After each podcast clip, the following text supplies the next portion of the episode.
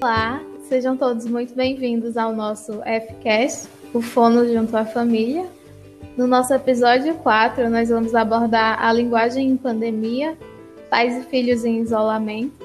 Meu nome é Clara, eu sou aluna de fonoaudiologia e estão aqui comigo hoje Adriana, aluna do curso de terapia ocupacional, e Fernanda, Olá. também aluna do curso de fonoaudiologia.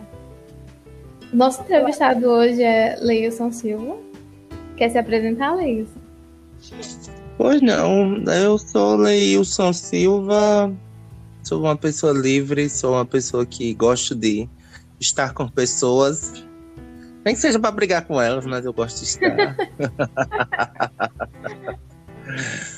e hoje a gente vai conversar sobre linguagem, né? É, linguagem em tempos pandêmicos, o, o, que, que, o que que resulta isso, né? Vamos lá, Clara. Começa aí essa Primeiro, eu tenho lembranças de um episódio antigo de alguém me falando sobre outra formação. Você tem outra formação, Wilson? Ah, eu tenho. Sou pedagogo, sou professor. Ai, que maravilha. Sou, como, como a gente diria por aí, sou bem rodado. Uma ilustre presença para o nosso episódio, né? Então, começa para a gente falando sobre o surgimento da linguagem, dá uma base para a gente.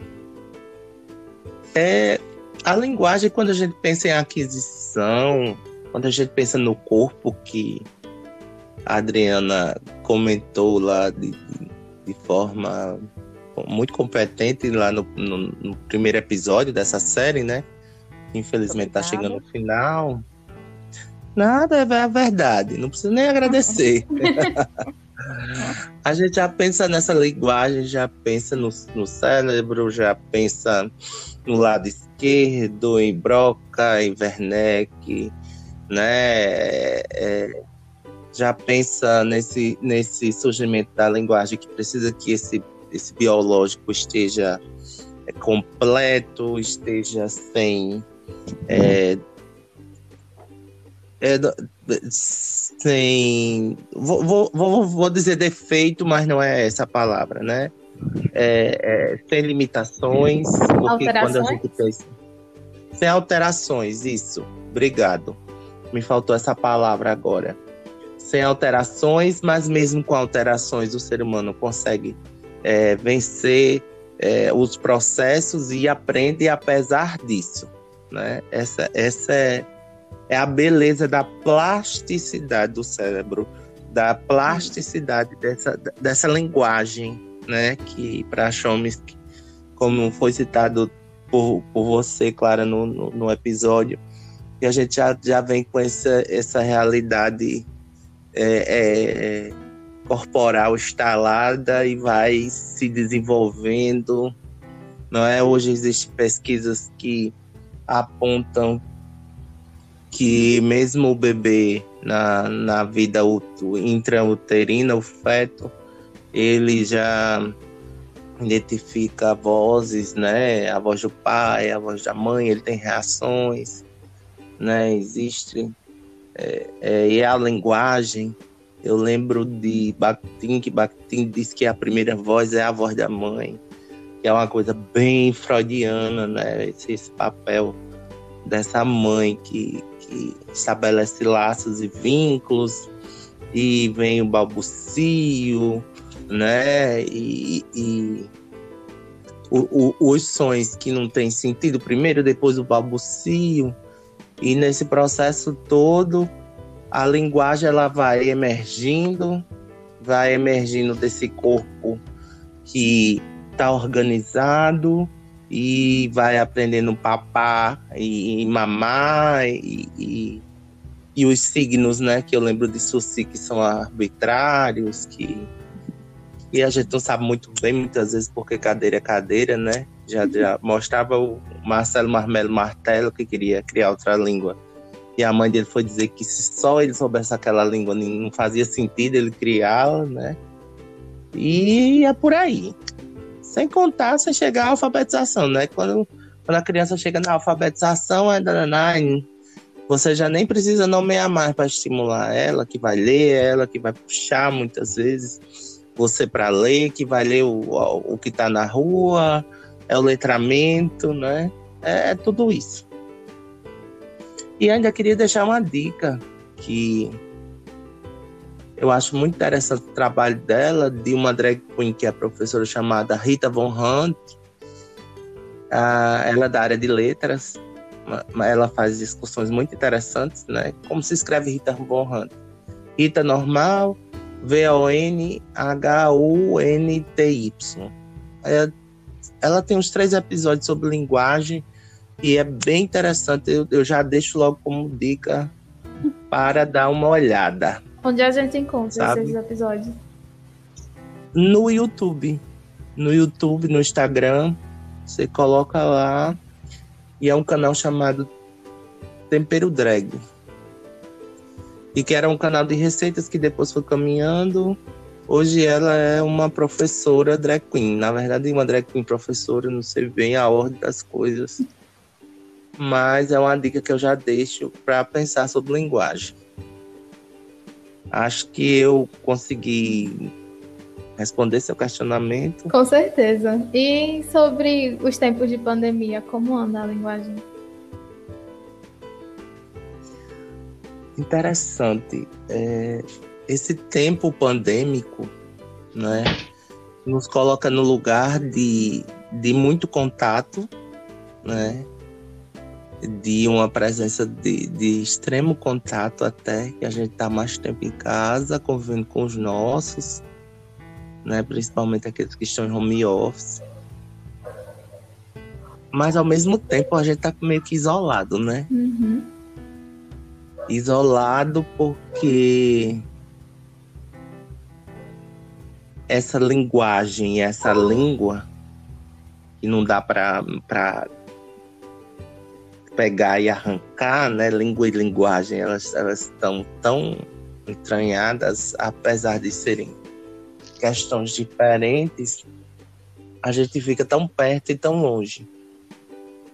Porque não é à toa que nós vemos os, os todos os nossos colegas dizendo: ai, meus computadores quebraram, meus celulares deram defeito, minha internet tá lenta, porque tá todo mundo usando não é? é a gente conversa com o outro, mas conversa com no mínimo um metro e meio de distância, por causa do distanciamento social, né, que a gente é obrigado a ter. E, e a linguagem que muitas vezes que, que deve ser a fonte de entendimento é, é, é uma fonte até de problemas, porque pensando cotidianamente nesse, nesse normal alterado, né, até a máscara não nos deixa falar não nos deixa é, é, respirar direito, né? Isso é a quantidade de oxigênio a gente não absorve e a gente tem que falar mais alto e, e tem que se isolar mais para se proteger, né? E, e, procurar diferentes formas, né? A, a gente está no período de aula remota e a maioria das escolas estão. Muitas escolas que, que investem no ensino híbrido é, é, estão, estão voltando para aula remota, porque o ideal é ficar longe. E a gente fica numa tela, né? Amarrado uma tela que ninguém olha para o olho de ninguém diretamente mais, né? Você está nesse, nesse tão perto e tão longe. Nesse, nesse, é, meio... Nessa relação de, de, de, de, de distante e perto, perto distante. Pois não, Adriana? Então, assim, você está falando, né? Uma coisa que a gente percebe muito, né? É o quanto os olhos falam agora, né? O quanto o sorriso está apagado por uma máscara, né? Mas que ao sorrir, os olhos, eles falam pra gente, né? Que Isso. a outra pessoa está sorrindo para você. Então, às vezes eu tô assim, eu só saio da minha casa para ir ao supermercado. É, do supermercado para casa, da casa para o supermercado. Mas assim, eu vejo as crianças e então eu provoco a empatia nelas, né? Então eu dou aquele sorriso, um piscar de olhos, e aí você já começa a perceber como crianças estão sendo estimuladas em casa, porque elas é, são recíprocas, né, a esse, a esse olhar, né? E muitas nem entendem, né?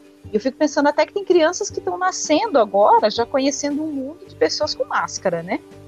Então, uhum. uma linguagem realmente uma linguagem expressiva, uma linguagem facial, né, os olhos né, falam muito. Então, acho que é um desafio. Né? A gente vai realmente é, reaprender, aprender. E aí, quando você fala em, em crianças, né, como você falou no, no, post anterior, que a dificuldade para crianças não são, a, não são típicas, né? Nós chamamos de, atípicas, com deficiência, o quanto elas já aprenderam a, a se expressar através do olhar, né, do gesto, é, e como esse corpo, como você falou no começo desse, é, como esse corpo, apesar de muitas vezes ter alguma deficiência, ele também consegue aprender, né, ele também consegue se expressar. Então, é um desafio realmente, é um desafio para todos, para pais, cuidadores, professores e a sociedade em si, né? Eu acho que o nosso papel de sociedade no, no transitar aí nos, nos lugares e, e, se encontrar com pessoas estranhas, vamos dizer assim, né? Que nós não conhecemos, mas o quanto a gente pode colaborar é, com essa empatia, né? Através do olhar, do sorriso por trás da uhum. máscara, mas para provocar nas crianças realmente é, é, fornecer a elas esse, esse material rico que é a empatia, né? de se reconhecer no outro através do olhar e, conseguir responder para você, né? E realmente, como você falou, fica difícil, né? Falar distante, a gente cansa realmente, o oxigênio é pouco, o humor, né, fica alterado. Então, é, a gente precisa, enquanto sociedade, como responsáveis diretos, mas colaborar para isso, né? Isso. E além do mais, ainda que a gente tem que lidar com os achólogos. Que é aquele povo Isso. que tem formação em astrologia, né? É. É aquela linguagem que não tem fundamentação científica nenhuma, mas que sempre tem um pitaco, sempre tem uma. uma...